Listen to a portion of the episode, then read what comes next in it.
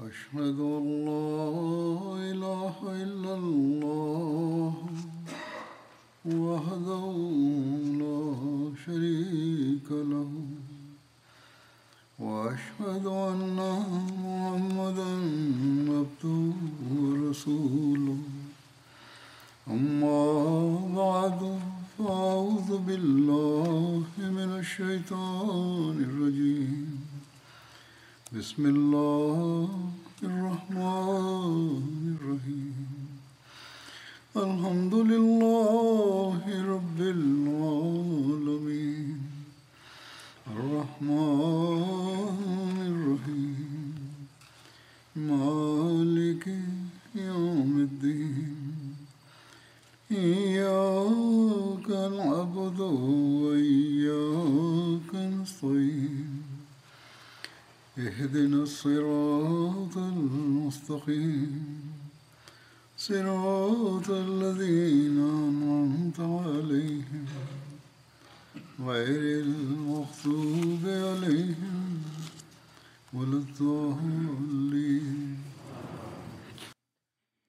In Bezug auf die Ereignisse der Schlacht von Uhud wurden die Parolen von Abu Sufyan erwähnt, in denen er die Hocherhabenheit seiner Götzen betonte.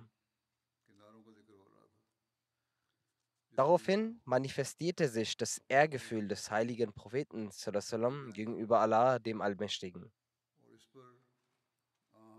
Wie bereits erwähnt, zeigte der heilige Prophet diese Würde und hielt auch in solch schwierigen Zeiten den Namen Gottes hoch.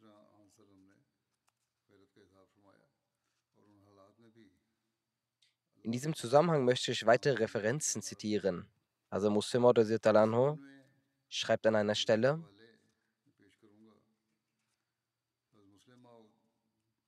in den Überlieferungen werden die lauten Worte von Abu Sufyan, Lana Uzza, Wala Uzza Lakum überliefert. Das heißt, zu unserer Unterstützung steht unser Götze Uzza, doch zu eurer Unterstützung steht keine Götze. Zu diesem Zeitpunkt sagte der heilige Prophet zu den Muslimen, sprecht Lana Maula, Wala Maula Lakum. Unser Freund und unser Unterstützer ist der lebendige und ewige Allah. Ihr habt jedoch keinen Freund und Unterstützer.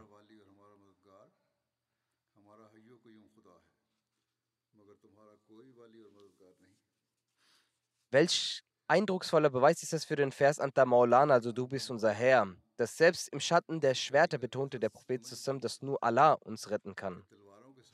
An einer weiteren Stelle schreibt Hazar Muslimot, als die Muslime hörten, dass der heilige Prophet zusammen gestorben sei, eilten sie unverzüglich zurück. Sie hoben die Leichen über ihn auf. Dabei wurde ersichtlich, dass der heilige Prophet zusammen noch am Leben war und atmete. In diesem Moment wurde als allererstes versucht, die Nadel aus dem Helm des heiligen Propheten zu ziehen. Jedoch ließ es sich nicht ziehen, weshalb ein Gefährte sie schließlich mit seinen Zähnen entfernte, was dazu führte, dass ihm zwei Zähne brachen. Anschließend wurde etwas Wasser auf das Gesicht des Propheten gespritzt, woraufhin er wieder zu Bewusstsein kam. Zu diesem Zeitpunkt waren die meisten Gefährten bereits zerstreut und nur eine kleine Gruppe blieb beim heiligen Propheten zurück. Er wandte sich an sie und sagte, wir sollten uns auf den Hügel des Berges begeben. Daraufhin führte der Prophet zusammen sie alle auf den Hügel. Anschließend versammelte sich auch der Rest der Armee auf dem Hügel. Als die Ungläubigen zurückkehrten, rief Abu Sufyan mit lauter Stimme den Namen des heiligen Propheten und verkündete, wir haben ihn getötet. Die Gefährten waren bereit zu antworten, doch der heilige Prophet hielt sie davon ab und erklärte, dass dies nicht der geeignete Moment sei, um zu antworten. Unsere Männer sind zerstreut, einige sind gefallen oder verletzt und wir sind nur noch einige wenige hier. Die Ungläubigen sind 3000 Mann stark und voll einsatzfähig. Daher ist es in dieser Situation nicht angebracht zu antworten.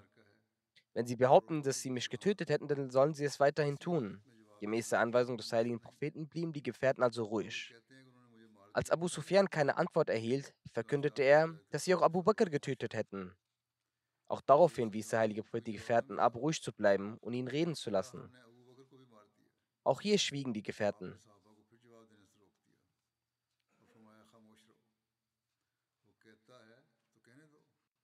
Als Abu Sufyan weiter keine Reaktion erhielt, behauptete er, dass sie auch Umar getötet hätten. Das Umar war von heißem Temperament und wollte daraufhin antworten. Doch der heilige Prophet untersagte es ihm. Später erklärte Hazrat Umar, dass er folgendes antworten wollte. Ihr behauptet, Umar sei getötet worden, obwohl Umar immer noch bereit ist, eure Köpfe zu zerschlagen. Wie dem auch sei, der heilige Prophet hatte auch ihm ebenfalls untersagt zu antworten. Als Abu Sufyan bemerkte, dass niemand antwortete, rief er aus, Ulu Hubel, Ulu Hubel, Hubel. Denn Abu Sufyan als eine bedeutende Gottheit betrachtete, sagte, gepriesen sei die Götze Hubel, gepriesen sei Hubel. Damit meinte er, dass letztendlich Hubel Mohammed und seine Gefährten besiegt hätte. Die Gefährten, die aufgrund der Anweisung des heiligen Propheten nicht antworten durften, blieben auch hier still. Doch der Prophet Gottes, der ruhig blieb, als sein Tod angekündigt wurde, und ebenso blieb er ruhig, als auch das, der Tod von Abu Bakr und Umar angekündigt wurde. Er betonte immer wieder, dass unsere Armee in Gefahr sei, dass der Feind uns erneut eingreifen könnte. Deshalb forderte er dazu auf, ruhig zu bleiben und aufmerksam zuzuhören.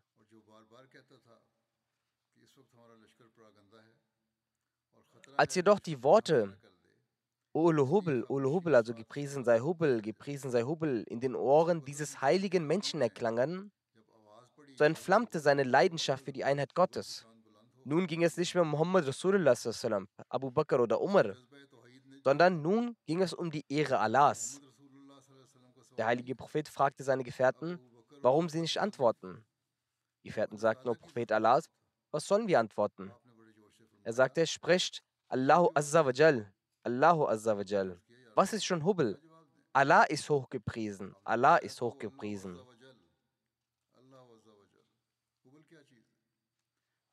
Wie eindrucksvoll war sein Ausdruck für die Einheit Gottes. Der Prophet hielt die Gefährten dreimal davon ab, zu antworten, da ihm die gefährliche Situation bewusst war. Er wusste, dass das islamische Heer verstreut war und nur einige bei ihm waren. Die meisten Gefährten waren verletzt und viele waren erschöpft. Doch wenn der Feind bemerkte, dass sich noch ein Teil des islamischen Heeres hier befand, könnten sie womöglich erneut angreifen. Trotz all dem vermochte der Prophet es nicht ruhig zu bleiben, als die Ehre Allahs in Frage gestellt wurde. Egal, ob der Feind es herausfindet oder uns angreift oder uns tötet, nun werden wir nicht ruhig bleiben. So sagt der Prophet zu den Gefährten, warum schweigt ihr? Warum antwortet ihr nicht? Allahu Azzawajal, Allahu Azzawajal, gepriesen sei Allah. Oh, gepriesen, hochgepriesen sei Allah. Dies hat Hazrat Muslim in der Exegese des Surah al-Qasr geschildert.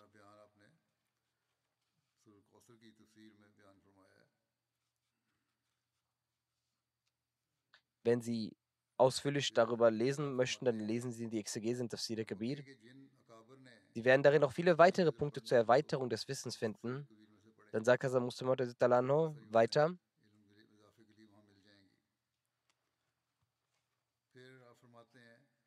Gibt es heute in der Welt jemanden, der die Namen der Häupter Mekkas, welche den heiligen Propheten töten wollten, hochhalten? Am Berg Uhud rief Abu Sufyan, befindet sich doch Muhammad unter euch? Als er darauf keine Antwort vernahm, sagte er, wir haben Muhammad erledigt.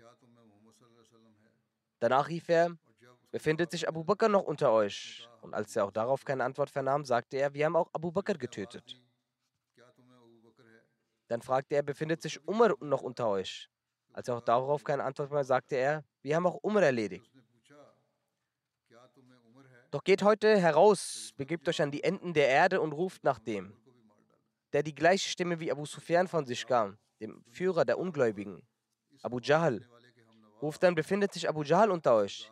Ihr werdet dann sehen, dass auf dem Namen des Gesandten Allahs, Muhammad Millionen von Stimmen sich ertönen werden. Die ganze Welt wird rufen, ja, der Gesandte Allahs, Muhammad ist unter uns vorhanden. weil wir die Ehre haben, ihn zu vertreten. Doch wenn ihr nach Abu Jahl ruft, werdet ihr aus keiner einzigen Ecke auch nur eine Stimme vernehmen können. Auch heute sind noch die Nachfahren von Abu Jahl auf der Welt vorhanden.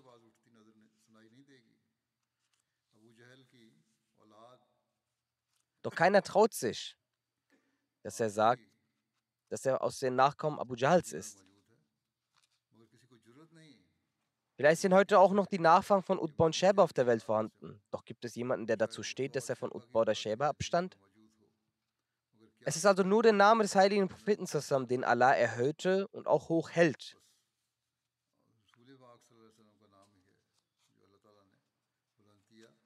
Diesbezüglich sagt der verheißene Messias, die Schicksalsschläge und Unglücke, die die Propheten treffen, beherbergen ebenfalls Tausende von Gottes Geheimnissen. Der heilige Prophet wurde immer von sehr viel Leid und Schicksalsschlägen getroffen. Eine Überlieferung über die Schlacht von Uhud besagt, dass er 70 Schwertwunden erlitt.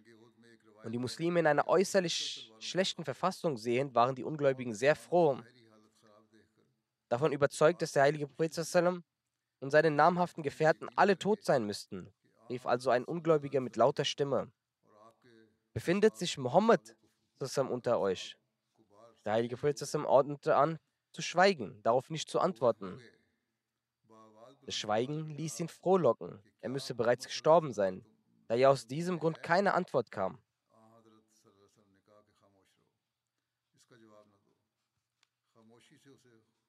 Danach rief er genauso nach Hazrat Abu Bakr. Auch dann blieb man auf der anderen Seite still. Dann rief er nach Hazrat Umar.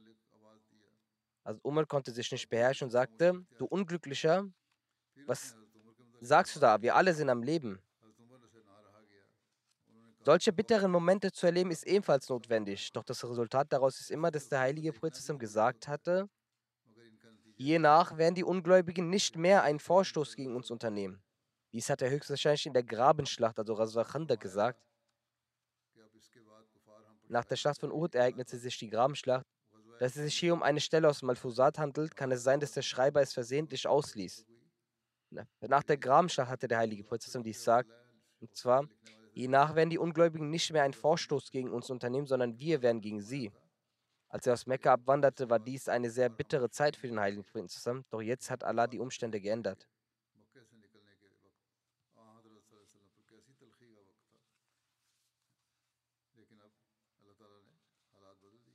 Es wird auch über das Märtyrertum von Hazrat Hanzala berichtet.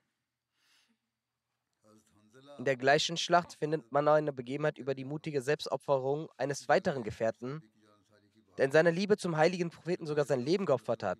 Das war jener Gefährte, über den seine Frau erzählt. Als mein Ehemann erfuhr, dass der heilige Prophet für den Krieg losgezogen war, befand er sich selbst im Zustand der rituellen Unreinheit, weshalb er eigentlich zum Russel, also zur Vollwaschung, verpflichtet war. Aber als er die Nachricht zum Aufbruch des heiligen Propheten gehört hatte, ging er so schnell und rastlos aus dem Haus, dass er sich nicht einmal für nötig empfand, die rituelle Vollwaschung durchzuführen. Er nahm das Schwert und zog bloß in Richtung des Schlachtfelds. Während des Krieges stand er in einer Situation dem Herrführer der Ungläubigen Abu Sufyan gegenüber. Abu Sufyan saß auf seinem Pferd. Also Hansel attackierte sein Pferd und verletzte es. In der Folge warf das Pferd Abu Sufyan ab. Abu Sufyan schrie direkt, nachdem er fiel. Gleichzeitig erhob Hansela sofort sein Schwert, um ihn hinzurichten. Doch genau in diesem Moment fiel der Blick von Shaddad bin Aus auf ihn. Nach einer anderen Aussage ist sein richtiger Name Shaddad bin Aswad. Wie dem auch sei. Shaddad sah Hazrat Hansela, wie er sein Schwert gegen Abu Sufyan erhob und drang dann schnell mit seinem Schwert auf Hazrat Hansela ein und tötete ihn. Nach dem Tod von Hazrat Hansela sagte der heilige Prophet Euer Gefährte, also Hazrat Hansela, waschen die Engel gerade. In einer weiteren Überlieferung steht, ich sehe die Engel, wie sie zwischen dem Himmel und der Erde Hazrat Hansela mit klarem und sauberem Wasser aus Gefäßen aus Silber waschen. Der Name von Hazrat Hanselas Ehefrau war Jamila. Sie war die Tochter vom Anführer der Heuchler Abdullah bin Ubay bin Sulul und die Schwester von Abdullah bin Ubay bin Ubay bin Sulul.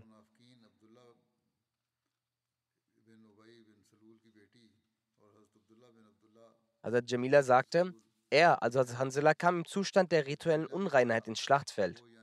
Das heißt, er hätte Russel durchführen müssen. Als der heilige Prophet dies von Jamila hörte, sagte er, deshalb, genau deshalb wuschen ihn die Engel. Es war die erste Hochzeitsnacht von Hazrat Hanzala und Hazrat Jamila. Am Folgetag fand die Schlacht von Uhud statt. Nach einer Überlieferung sagte Hazrat Jamila, als Hanzala die Ankündigung der Abreise in Richtung des Feindes vernahm, machte er sich sofort auf den Weg, ohne sich zuvor zu waschen. In der gleichen Nacht sah Hazrat Jamila einen Traum,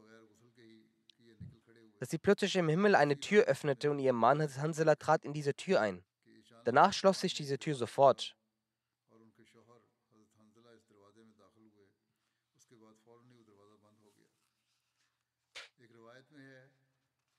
Also Jamila, wie dem auch sei, einer Überlieferung zufolge ließ Hazrat Jamila vier Frauen aus ihrem Volk bezeugen, dass Hansela mit ihr bereits den Beischlaf vollzogen hatte. Dies war notwendig, damit die Menschen sie die nicht bei einer potenziellen Schwangerschaft verdächtigen. Menschen schüren Verdacht und Zweifel und heutzutage gibt es auch solche Menschen, die andere verleumden. Wie dem auch sei, Hazrat Jamila Zeugen bereitgestellt, damit dieser Verdacht nicht aufkommt. Hazrat Jamila selbst sagt hierzu, ich habe dies getan, da ich im Traum sah, dass eine Tür sich im Himmel öffnete, er darin eintrat und die Tür sich geschlossen hatte. Ich habe demnach verstanden, dass die Zeit für Hansela gekommen ist und ich in dieser Nacht bereits schwanger wurde. Infolge dieser Schwangerschaft wurde Hazrat Abdullah bin Hansela geboren. Die Quraysh hatten den Leichnam von Hazrat Hansela nicht geschändet, nachdem sie ihn getötet haben. Also das heißt, sie hatten seine Ohren, Nase und Augen nicht abgeschnitten, da sein Vater Abu Amir Rahab mit den Quraysh war. Die Begebenheit des Märtyrertods von Hazrat Saad bin Rabi wird auch erwähnt. Saad bin Rabi nahm an der Schlacht von Badr und Uhud teil und starb den Märtyrertod in der Schlacht von Uhud. Am Tag der Schlacht von Uhud sagte der heilige Prophet zusammen, wer wird mich über Saad bin Rabi informieren? Eine Prophet fragte, ich. Demnach fing er an, unter den Leichen zu suchen. Also Saad sah die Person und fragte ihn, was ist mit dir? Er antwortete, mich hat der heilige Prophet geschickt, um ihn über dich zu unterrichten.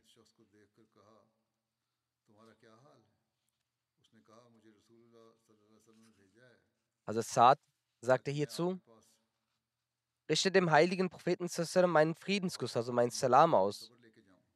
Und erkläre ihm, dass ich durch zwölf Speerstiche verletzt wurde. Und diejenigen, die mich bekämpft haben, sind nun in die Hölle gegangen. Das heißt, wer auch immer gegen mich gekämpft hat, den habe ich getötet. Und richte mein Volk aus, dass sie vor Allah, dem Allmächtigen, keine Ausrede haben werden, falls der heilige Prophet den Märtyrertod stirbt und auch nur ein, ein einziger von ihnen überlebt.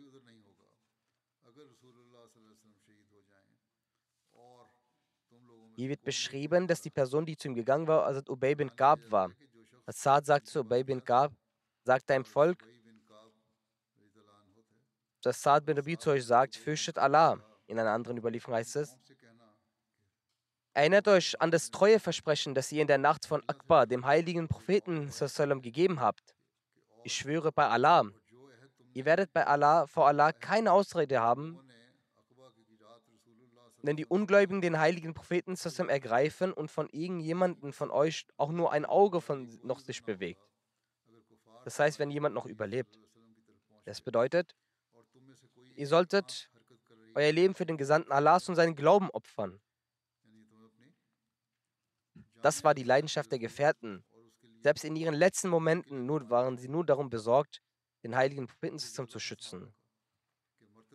Also Ubay bin Gab erzählt, dass ich noch dort gewesen war, also noch bei Hazrat als er starb. Er war in dem Moment übersät von Verletzungen. Ich kehrte zum heiligen Propheten zurück und berichtete ihm über das ganze Gespräch. Unter anderem über seinen Zustand und wie er den Märtyrertod letztlich starb. Daraufhin sagte der Prophet, möge Allah ihm erbarmen. Während seines Lebens und auch danach war er Allah und seinem Gesandten wohlwollend gesinnt. Saad bin Rabi und Khaja bin Zaid wurden im gleichen Grab begraben. Also Mr. Bashir Metzah berichtet über diese Begebenheit, in dem über den Märtyrertod von Saad spricht, wie folgt. Der heilige Prophet kam bereits ins Schlachtfeld. Es wurde begonnen, sich um die Leichname der Märtyrer zu kümmern. Der Anblick von den Muslimen, als die Schlacht vorbei war, war einer, der einen Tränen aus Blut kommen lässt.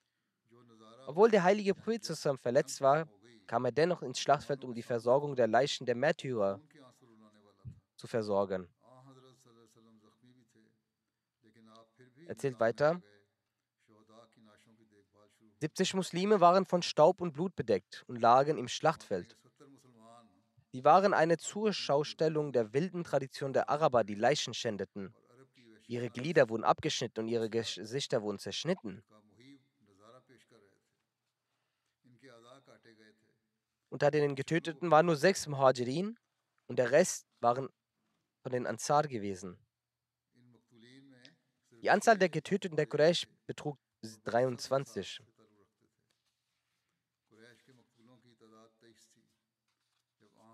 Als der heilige Prophet den Leichnam seines Onkels väterlicherseits und Milchbruders, also Hamza, sah, war er entsetzt, denn die Tyrannin Hind, die Ehefrau von Abu Sufyan, hatte seinen Leichnam auf grausame Weise geschändet. Für eine Weile stand er zusammen still und man konnte aus seinem Antlitz Wut und Trauer deutlich erkennen. Für einen Moment neigte er dazu zu denken, dass solange diese Wilden aus Mekka nicht dasselbe widerfährt, sie nicht zur Besinnung kommen würden und sie nicht lernen werden. Doch er geduldete sich und hatte sogar danach die Tradition der Musla, also das heißt die Tradition der Leichenschändung, in der die Gesichter und Glieder der Toten zerschnitten werden, im Islam für immer verboten.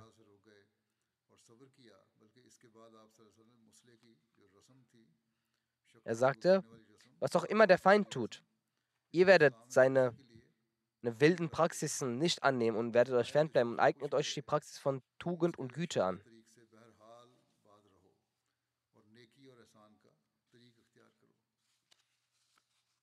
Er schreibt weiter, die Quraysh sind mit den Leichnam der anderen Gefährten gleichermaßen umgegangen. Demnach wurde der Leichnam des Cousins väterlicherseits des heiligen Propheten Abdullah bin Jash ebenfalls brutal geschändet. Je weiter der heilige Prophet ging, von Leiche zu Leiche, desto trauriger wurde sein Gesichtsausdruck.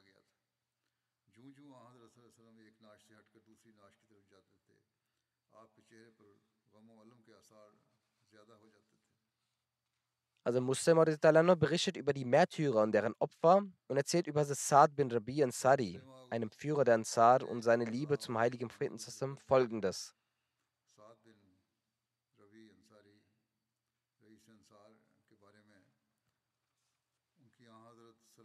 Es handelt sich um ein Ereignis der Schlacht von Uhud. Nach der Schlacht sagte der heilige Prophet zu Hazrat Ubay bin Gab, geh und schau nach den Verletzten. Dieser schaute und kam bei Hazrat Saad bin Rabi an, welcher sehr stark verletzt war und in seinen letzten Atemzügen war. Dieser sagte ihm, falls du deinen Hinterbliebenen irgendeine Botschaft geben möchtest, dann gib mir diese. Saad antwortete lächelnd, ich habe nur darauf gewartet, dass ein Muslim hierher kommt und ich ihm eine Nachricht übergeben kann.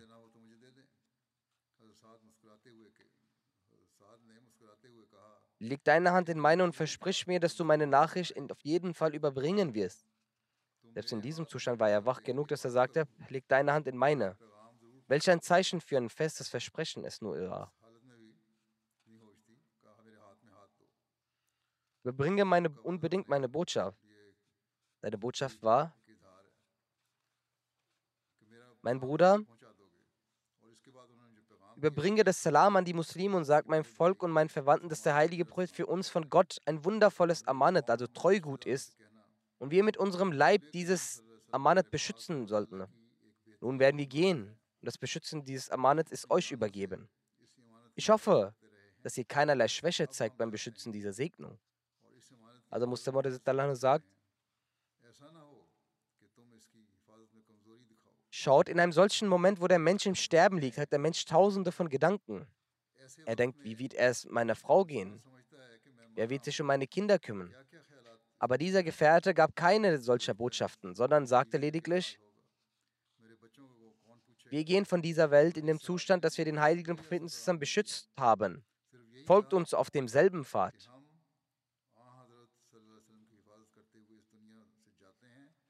Genau diese Stärke ihres Glaubens war es, womit sie die Welt erschütterten und die Throne von Rom und Persien vernichteten. Der Kaiser von Rom war erstaunt, wer sind diese Menschen? Der König von Persien schrieb seinen Soldaten, dass wenn ihr die Araber nicht besiegen könnt, dann kommt zurück und zieht euch zu Hause Armreifen an, wie Frauen es tun. Denn kämpfen braucht ihr nämlich dann nicht mehr.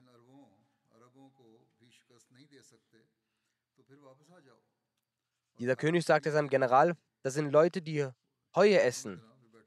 Könnt ihr nicht mal diese Menschen besiegen? Sie nehmen niederes Essen zu sich. Der General antwortete, diese scheinen gar nicht wie Menschen zu sein. Sie machen den Anschein, als seien sie Monster. Diese greifen über alle Schwerter und Speere springend an.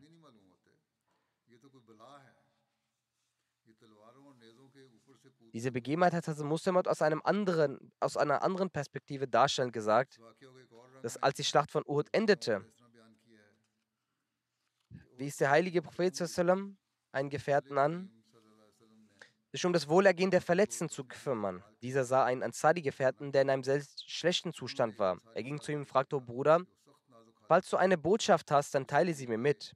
Ich werde es an deine Bekannten und Verwandten bringen. Er sagte, ich habe nur genau darauf gewartet, dass jemanden von den Medinensern zu mir kommt, dem ich eine Botschaft für meine Verwandten mitgeben kann. Gut, dass ich dich treffe. Leg deine Hand in meine und versprich mir, dass du meine Botschaft an meine Verwandten bringen wirst. Er legte die Hand in seine und versprach, dass er seine Botschaft überbringen wird. Daraufhin sagte der Gefährte, Sag meinen Brüdern und Verwandten, dass Mohammed der beste Schatz unseres Volkes ist. Ich bin mir sicher, dass auch in deinem Herzen der Wert dieses kostbaren Lebens erankert wird.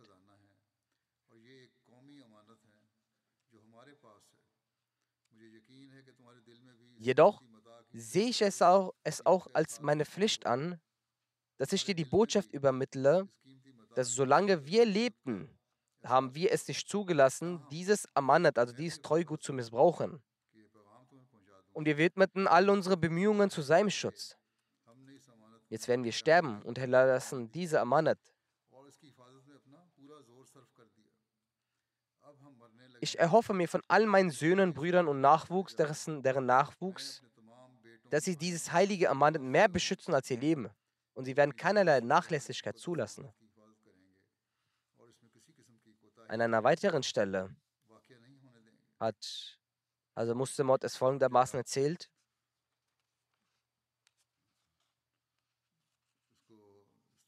Dass ein Ansari-Führer verwundet lag.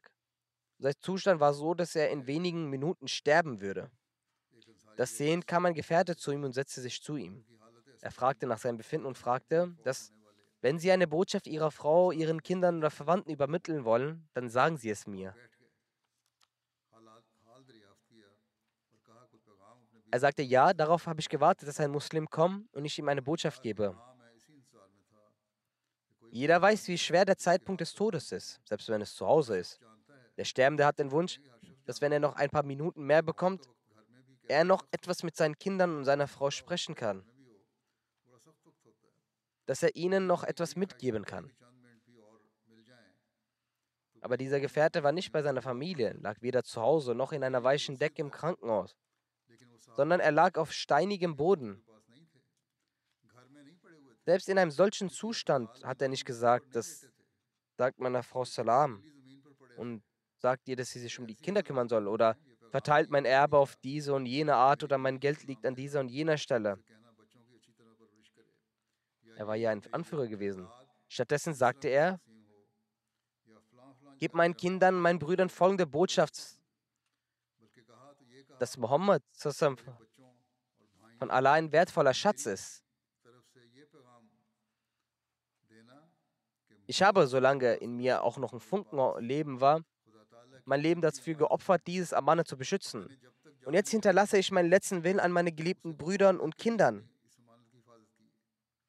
dass auch sie mit ihrem Leben dieses Amanet beschützen mögen. Diesen Satz sagen nahm er seinen letzten Atemzug.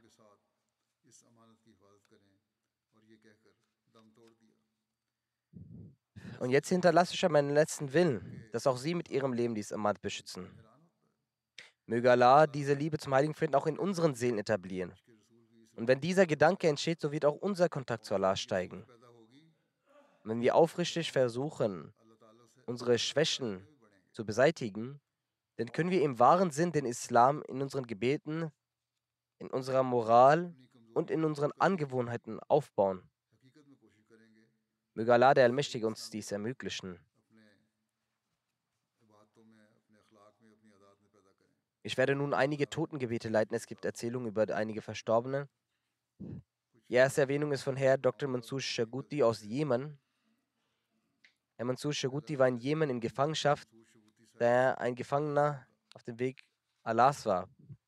Er wurde aufgrund seines Ahmadi-Seins in Gefangenschaft genommen und verstarb am 6. Januar im Alter von 63 Jahren. Inna lillahi wa rajiun. Während er in Gefangenschaft war, aufgrund des Ahmadi-Seins wurde er gefangen genommen. Doch bekam er keine medizinische Behandlung und bestimmt ist man dort auch nicht gut mit ihm umgegangen. Jedoch, wie auch immer die Einzelheiten mehr oder weniger sind, er ist dort in Gefangenschaft verstorben, weswegen er auch zu den Shahid, also Märtyrern, gezählt wird. In dieser Hinsicht ist er der erste Shahid in Jemen. Er hinterlässt in seiner Familie seine ältere Mutter, Ehefrau und zwei Kinder, Ahmed und Bilal. Der Bruder vom verstorbenen Nasir Shuti, der hier in London lebt, schreibt, dass der Leichnam von seinem Bruder am 1. Februar seinem Sohn übergeben wurde, aber, auf, aber aufgrund, dass die ganzen Ahmadis dort in Gefangenschaft waren, also die gesamten Ahmadis, die dort festgehalten werden, also die Männer, sind dort in Gefangenschaft, weswegen nicht Ahmadis sein Totengebet geleitet haben. Herr Nasser Shuguti schreibt weiter, dass ihr Opa Abdullah Usman Shoti der erste Ahmadi in Jemen war. Und er schreibt, dass Dr. Mansur Shoti, sein Vater, Mahmoud Abdullah Shoti, der erste Shahid Murabi in Jemen war. Die Mutter von des Verschauen war Farukh, Frau Sharuch Naslim. Die Tochter von Herr Said Bashir Ahmed Shah aus Rabwa und Frau Hanna Ahmed waren. Frau Farukhana schreibt, sie gehört zu der Familie Junud und ihre Mutter, Frau Halima Banun, ihr Bruder, Herr Zed Haji Junudullah. Die beiden hatten die Möglichkeit, die Anweisung des heiligen Propheten zu befolgen, dass, wenn der Imam Mahdi kommt, so leistet das Bett, auch wenn ihr über Schnee kriechen müsst. Sind diese Leute von Kashgar gekommen, über eisige Berge nach Gardien, um das Bett abzulegen. Herr Mansur Shaguti, die Mutter, die gehört zu dieser Familie an.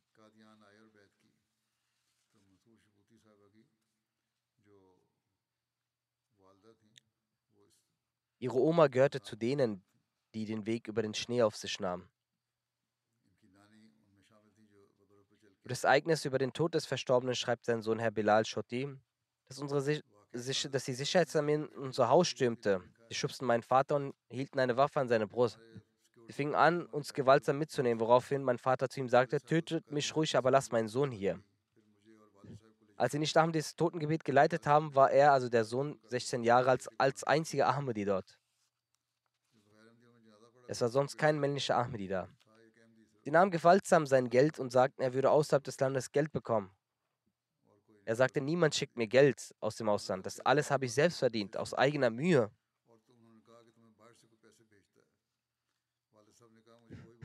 Dieses Missverständnis haben überall bestimmte Gelehrte über die Ahmadi verbreitet, dass wir, Nauzubillah, durch westlichen Finanzmitteln leben und durch eine Agenda gegen den Islam unterstützen. Dabei gibt jeder einzelne Ahmadi finanzielle Opfer, um den Islam zu verbreiten und der Menschheit zu helfen.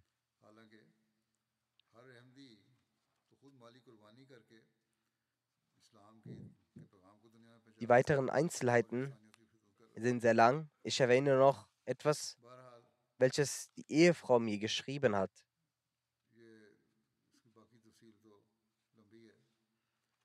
Sie sagte, dass ihr Ehemann in einer Zelle oft im Gebet geweint hat. Weiterhin sagt sie, sie nahm Dr. Sab, also den Herr Doktor, deswegen in Gefangenschaft, weil ein paar Ahmadis gesagt hätten, dass er Geld aus Britannien bekommt. Und dass er in Jemen die Malaysia Force in die Malaysia Force investieren würde. Das sind aber alles falsche Anschuldigungen.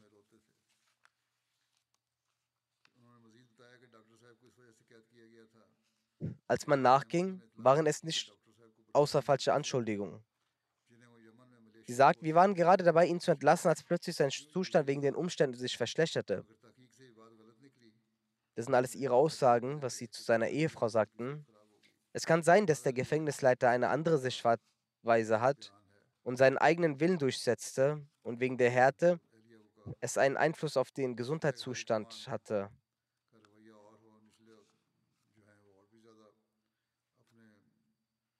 Sein Bruder Nasir Schutti sagte über sein Leben, dass mein Bruder Dr. Mansur Shuguti gut, sehr gutherzig und ein gut gesinnter Bruder war. Im Studieren sehr engagiert. Er war im Land unter den Top 10 der Studierenden. Er bekam auch eine Auszeichnung vom Staat. Er verrichtete täglich die fünf Gebete und das Tajid-Gebet und rezitierte immer den Koran nach dem Fajr-Gebet und zahlte stets das Shanda. Er zog die anderen Menschen vor, seinen Verwandten, für Hilfen und Untersuchungen. Beim Reden lächelte er stets, nahm kein Geld von armen Patienten an. Wenn jemand Medizin benötigte oder eine Einweisung im Haus brauchte, bot er stets seine Hilfe an. Bei einer Operation von Armen verzichtete er auf einen Teil seines eigenen Gehaltes. Dann sagt er, wenn einer aus unserer Verwandtschaft krank wurde, ging er sie zu unserem Bruder für die Behandlung. Als sie in eine andere Stadt gingen, war man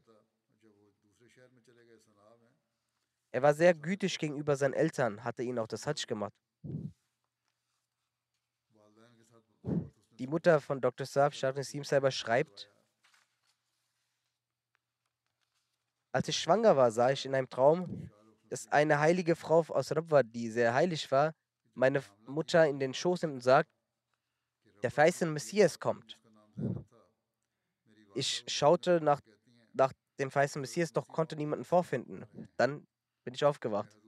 Dr. Saab hatte schon seit Kind den Wunsch, Tablik zu machen. Und schon in der Schule hat er seinen Religionslehrer Tablik gemacht. Und sein Lehrer war nicht böse gesinnt und hörte ihm immer zu. Sein Sohn Emin Shuguti lebt in Deutschland. Er schreibt, unser verstorbener Vater hat mich noch nie geschlagen oder angeschimpft.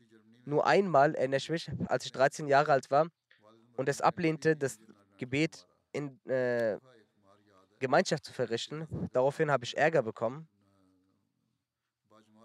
Er sagt, und der Vater gab mir immer die Weisheit, in schwierigen Situationen zu beten. Auch selbst tat er dies. Ich sah ihn in den Sajdes immer weinen.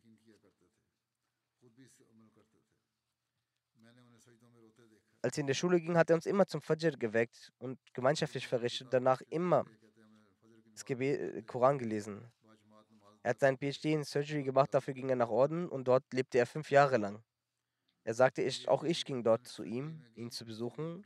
Dort, wo das Gebet, Freitagsgebet stattfand, das Zentrum war eine Stunde von ihm entfernt. Doch jeden Freitag fuhr er dahin. Er hatte große Wunsch, immer viel zu lernen, viel zu lesen, ließ, las viele Jamati-Bücher. Er sagt, als er zurückkam, hatte er eine große Tasche. Er dachte, wir dachten, dass vielleicht viele Geschenke darin sind, weil man immer den Wunsch hat, für die Kinder mitzunehmen. Aber es waren keine Geschenke, sondern die arabische Übersetzung von Tafsir Kabir und weitere arabische Literaturen der Jamaat. Die, Fa die Familie, ob Reremdi oder Ahmadis, nahmen sie immer mit und nahmen auch immer die Mutter mit.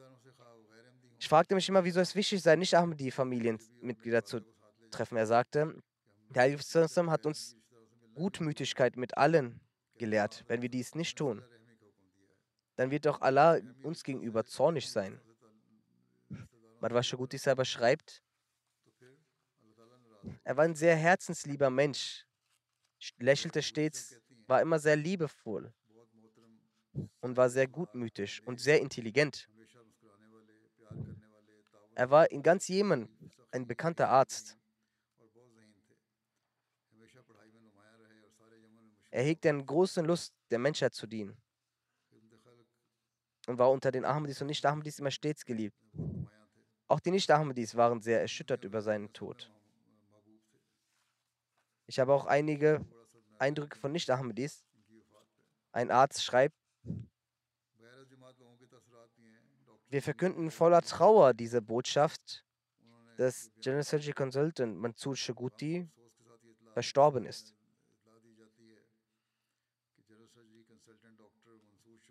Er schreibt weiter, er ist aus dem Medical Council. Sein großartiger Dienst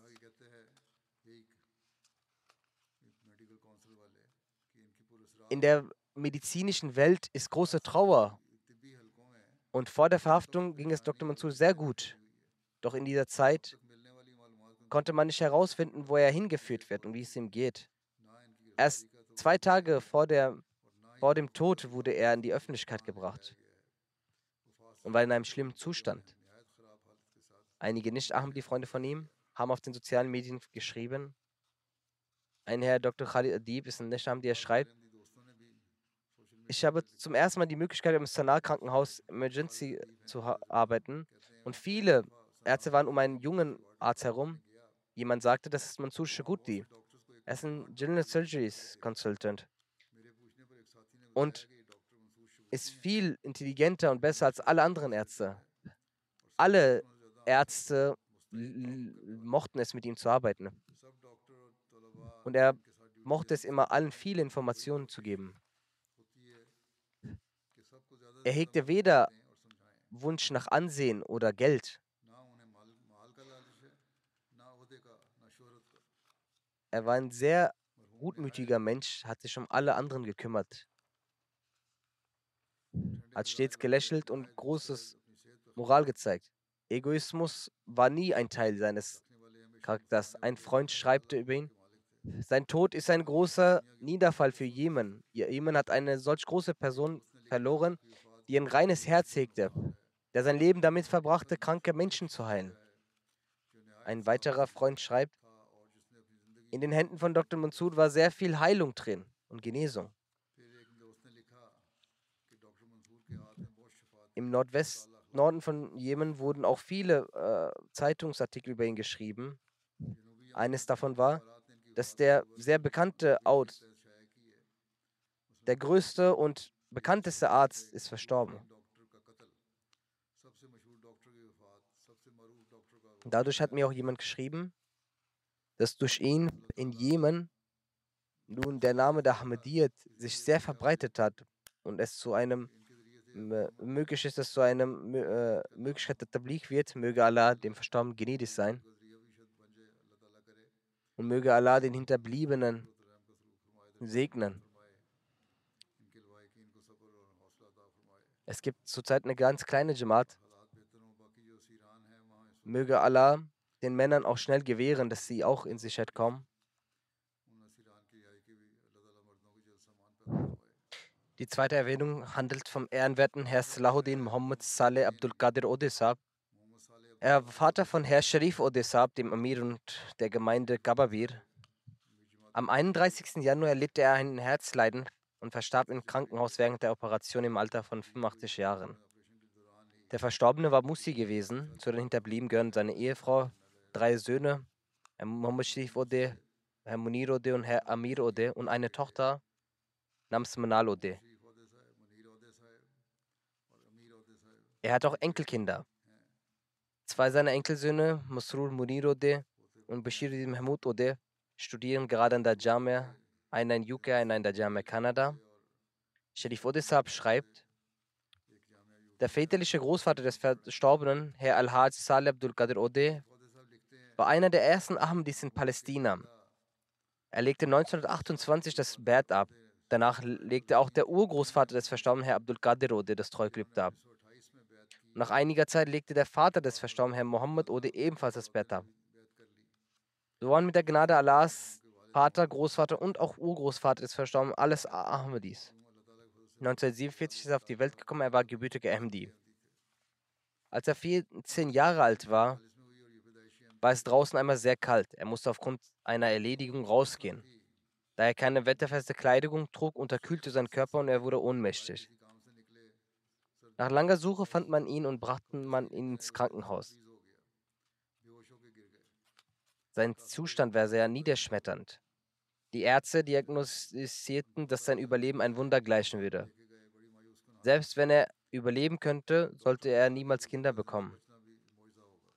So schrieb Herr Chaudhry Muhammad Sharif Odisab, der Missionar dort war ein Brief an Hazrat Musamot, wonach der Verstorbene durch die Gnade Allahs wieder gesund wurde, heiratete und Allah ihm auch Kinder, also drei Söhne und eine Tochter gewährte. Der Verstorbene war sein ganzes Leben wie sein Vater in den Diensten der Missionare eifrig aktiv. Genauso diente er den Gästen des verheißenen Messias mit Herz und Seele. Dies bezeugte jeder, der zum Kondolenzbesuch kam.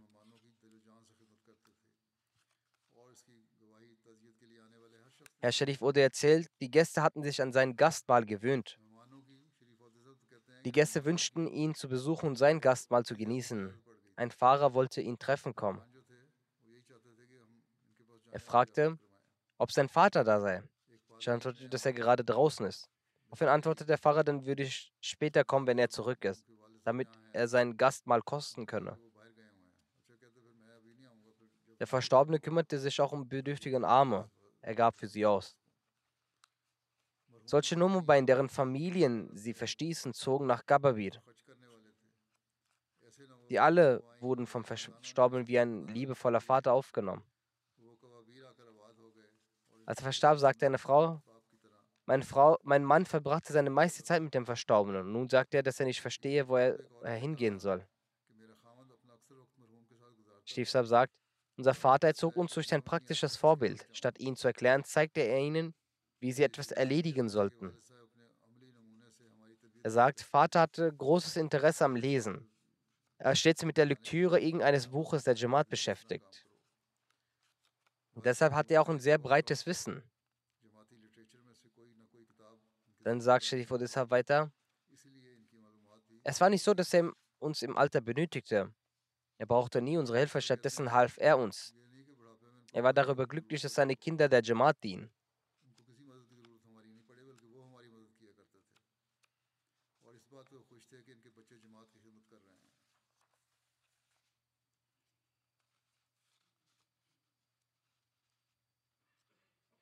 Seine Enkelin Dr. Jasmin sagt, ich wohnte seit ein paar Jahren mit meinen Großeltern. Ich sah, dass mein verstorbener Opa regelmäßig im Tahajjud und in seinen Gebeten war und die meiste Zeit in der Moschee, der Zentrale der Jamaat, verbrachte. Das Kochen für Gäste, ihnen zu dienen und das Reparieren verschiedener Sachen in dieser Zentrale der Jamaat gehörten zu seiner Routine. Es gehörte zu seinen Lieblingsbeschäftigungen, Bücher der Jamaat zu lesen. Sogar an seinem Todestag lag auf seinem Bett ein Buch der Jamaat offen. Sie sagt, zu Hause sollte etwas repariert werden und mein Opa sagte meiner Oma, wir benötigen das nicht, da wir bald sterben werden. Daher ist es besser, dass wir die Reparaturkosten unter den Bedürftigen verteilen.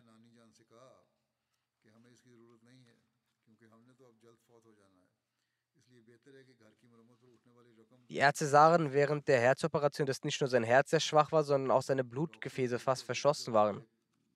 Sie waren verwundert, wie er bis zu diesem Zeitpunkt laufen konnte. Jedenfalls betete er, dass er bis zu seinem Tod selbst laufen könne.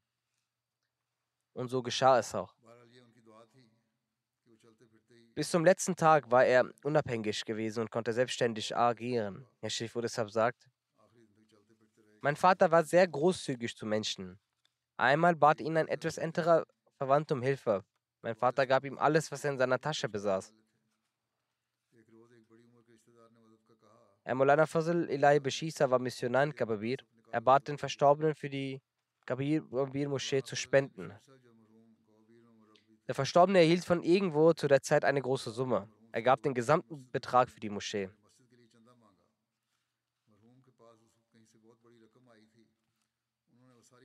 Ein Radim schreibt, als er wegen einem Leistenbruch operiert wurde, fragte ich ihn, wie es ihm ging.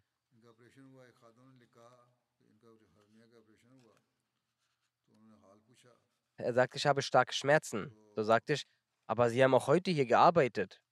Er sagte, ja, ich habe hier ein wenig gearbeitet und ein paar Sachen hin und her getragen. Die Tür war kaputt, diese habe ich repariert.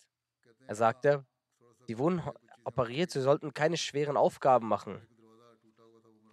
Er sagte, ich kann es nicht sein lassen, denn der Dienst an der Jamaat ist meine Arbeit. Saifuddin Abu Asaf aus Palästina schreibt, ich habe in Herr Salahuddin Ode nichts anderes als Gutes gesehen. Während der Gründung von Kababir empfand ich ihn als sehr treu. Er war sehr liebevoll und half jedem. Obwohl er der Vater der Amir, des Amir Jamaat war, diente er stets den Gästen. Er sagte, ich erfuhr erst viel später davon, denn die Art und Weise seines Dienstes ließ mir nie den Gedanken kommen, dass er der Vater des Amir Jamaat sein könne. Er war sehr demütig, dann sagte mir jemand, dass er sein Vater ist. Dr. Emil Malki sagt, er kam zum Fajr-Gebet und ging danach direkt in die Gästeküche, Langarkhana, und arbeitet dort ohne Pause bis in die Nacht. Das war seine Routine für alle sieben Tage der Woche. Er liebte das Khilafat und respektierte das Nizam Jamaat sehr. Obwohl der Mi sein Sohn war, stand er aus Respekt für ihn stets auf.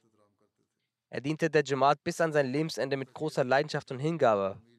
Es gibt nur sehr wenige Beispiele dieser Leidenschaft.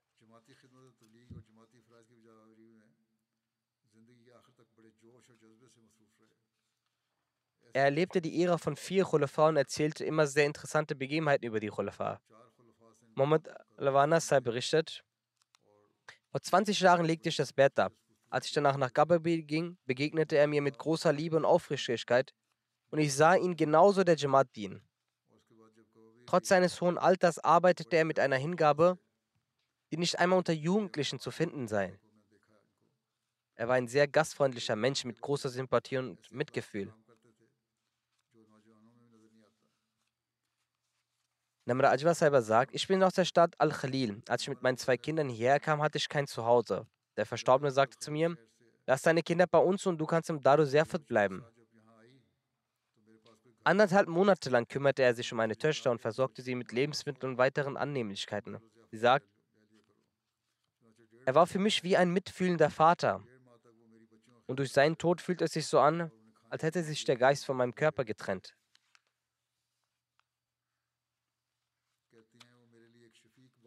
Rabbi Sahib Shamsuddin aus Gababir sagte, der Verstorbene war nie gerne etwas Altes von der Moschee vom Mischhaus weg, sondern reparierte es zur neuen Verwendung. Das ist die Art, um Kosten zu sparen, der auch manchmal an anderen Orten angewendet werden sollte. Manchmal wurde beobachtet, dass auch die Menschen, die ihn in die Moschee um Hilfe bieten, kamen, um Verstorbenen wie respektable Gäste behandelt wurden. Er setzte sie hin und gab ihnen Essen.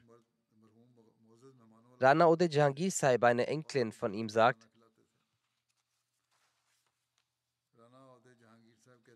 Ich habe meinen Großvater immer früh für das Tahajjud-Gebet aufstehend gesehen. Und er verrichtete täglich das fünfmalige Gebet, pünktlich. Mein Großvater kümmerte sich intensiv um die Armen. Die Leute sagten, dass er sein Geld für sich selbst ausgeben soll, doch seine Antwort war immer, dass er es bevorzugt, das Geld an Bedürftige zu spenden. Er vertraute vollkommen auf Allah, hegte eine immense Liebe zum Khilafat. Möge Allah, der Allmächtige, ihm Vergebung und Barmherzigkeit gewähren und die Kinder des Verstorbenen stärken. Möge Allah es ihnen ermöglichen, seine frommen Taten fortzusetzen.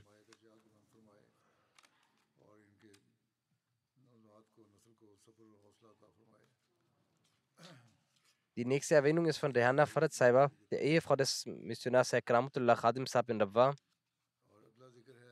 Auch sie verstarb in den vergangenen Tagen am 19, 29. Januar. Der Grundstein zur Ahmadiyyat wurde in ihrer Familie durch ihren Großvater mütterlicherseits, Hazrat Munshi Jalaluddin Sahib aus Gujarat, gelegt, dessen Name vom Vers Messias in Damima Njame Atam Samima Jame Atem als erster unter den 313 Gefährten erwähnt wurde. Zu den Hinterbliebenen gehören neben dem Ehemann ein Sohn und drei Töchter. Der Sohn Essanla ist ein Missionar und dient derzeit in Spanien. Da im Dienst war, konnte er nicht am Totengebet und der Beerdigung seiner Mutter teilnehmen. Es gab noch weitere Gründe. Jedenfalls ist sowohl ihr Ehemann Rahmatullah Khadim Saab Missionar als auch ihr Schwiegersohn Asif Mahmud Bhatt. Er dient aktuell in Tansania. Ihr Sohn Esamla schreibt, schreibt, sie hatte für uns immer ein Schutzschild von Gebeten. Sie betete jeden Morgen das Tajid-Gebet.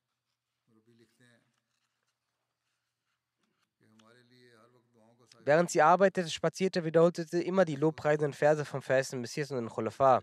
So lernten auch die Kinder in ihrer Umgebung diese Gedichtsverse. Zahlte regelmäßig ihr Chanda und leistete ebenso Gemeindearbeit. Solange ihre Gesundheit es erlaubte, nahm sie an allen Veranstaltungen teil. Sie war sehr dankbar, geduldig und aufrichtig. Sie war stolz, eine Ahmadi zu sein. Ihre Tochter Nomana Assad sagt, sie zeigte ihre Dankbarkeit deutlich. Wenn niemand ihr vorhielt, dass sie nur einen Sohn hatte und den sie auch noch ins Waff gegeben hat, sagte sie immer voller Demut und Dankbarkeit, wie soll ich Allah danken, dass ich Allah nur einen gegeben habe und er durch seine Gnade mir viele gewährt hat?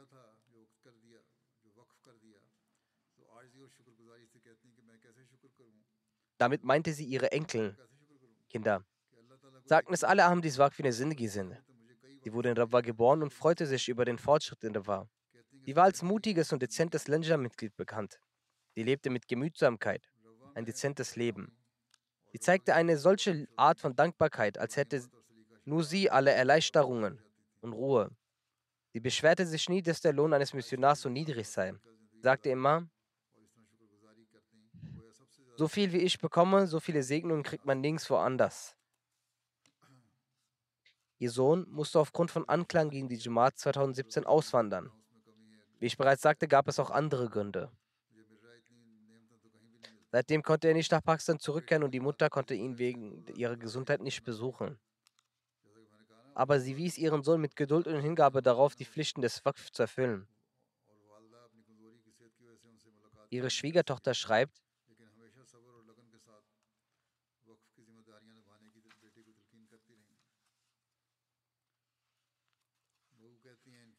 Sie hatte viele Wahrträume gehabt. Sie betete mit Schmerz und Hingabe. Sie hatte sehr deutliche Wahrträume. Wenn diese exakt so in Erfüllung gingen, waren sie immer geschockt. Weiter schreibt sie, dass ihr Sohn wegen den Anklagen auswandern und selbst nicht ihn wegen der Krankheit nicht besuchen konnte. Aber sie drückte dafür nie Trauer aus. Sie empfahl ihm immer mit standhaftes Waqf zu erfüllen. Sie pflegte zu sagen, dass man es heutzutage leicht hat, denn man ist immer in Kontakt. Sie ließ ihre Mutterliebe nie im Weg stehen. Jemand sagte ihr, dass es nun viel Zeit vergangen ist, sie sollte dem Kalifen mit der Bitte schreiben, dorthin gehen zu dürfen, damit er Vorkehrungen für sie trifft. Daraufhin sagte sie, ich habe meinen Sohn Waqf gemacht. Ich kann solche Fragen nicht machen. Möge Allah der Verstorbenen vergeben und barmherzig sein. Möge Allah ihre Ränge erhöhen und den Hinterbliebenen Geduld und Mut geben.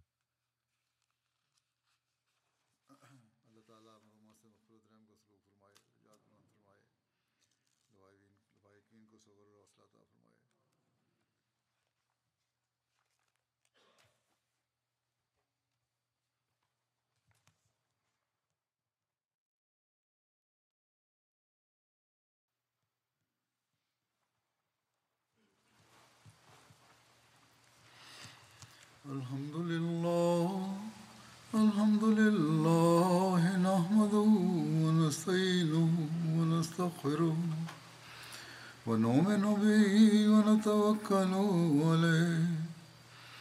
ونعوذ بالله من شرور أنفسنا ومن سيئات أعمالنا. من يهده الله فلا مضل له ومن يضلل فلا هادي له. ونشهد أن لا إله إلا الله. ونشهد أن محمدا عبده ورسوله. عباد الله رحمكم الله.